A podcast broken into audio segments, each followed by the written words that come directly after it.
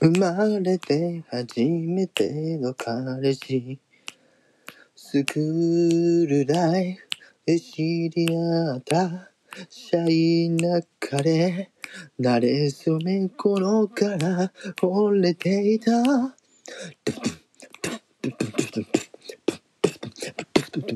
あなたとの時間が楽しくて嬉しくて。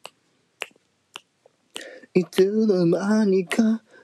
気持ちが溢れていた。あなたのことが過ぎ過ぎて恋しくて何度も電話した。私の気持ちにトレンジ開けてよ。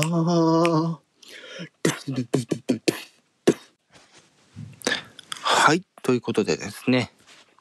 今回ですね、あの、先日、あのとある配信者のところに、あの、遊び、遊びに行った時にですね、まあ、まあ JK なのかな？それとも、ね、大学生なのかな？わからないけど、恋をしてる女の子がいまして、その方のエピソードを聞いてるうちに、なんかちょっとこう、才能が燃えてきたというか そこで、じゃあちょっと一曲作ってみたいと。できるなら二曲作りたいと言ったんですけど、とりあえず今回まず一曲、ね、あの、作詞から考えて、まあ、歌ってみましたというとこです。はい。で、今回のこの歌に関する歌詞はもちろん概要欄に載せてるんですけど、と8分の3拍子で、まあ、最初は黒鍵盤多めにしようかなと思ってたんですよ。なんですけど、なんかこう、ふわっとこう、明るくなれるような感じにしたかったので、なるべく黒鍵盤を使わない方向性に変えました。うん。で、今回この曲のタイトルを募集する形で、一旦、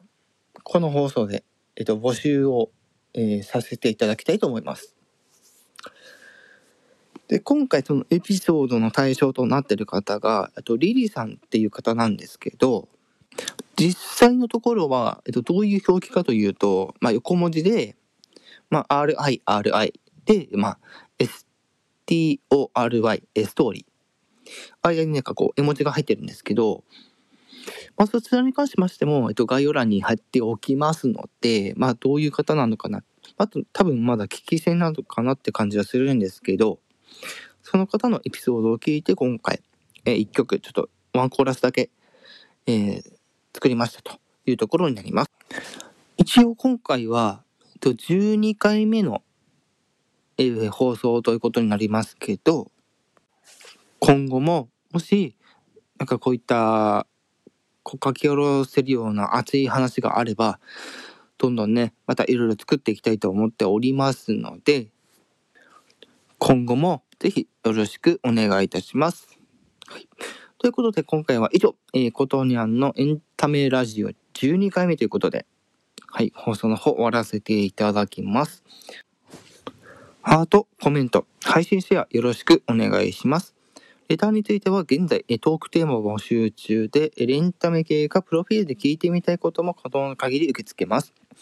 質問する前に直近の放送をご確認ください。匿名になりますので、可能な方は名前入れてくれると助かります。はい。ということで、次回の放送については、また、スタイフ内と Twitter、Instagram で告知するかもしれません。では、今回の放送は以上となります。次回もお楽しみに。以上、天川琴葉でした。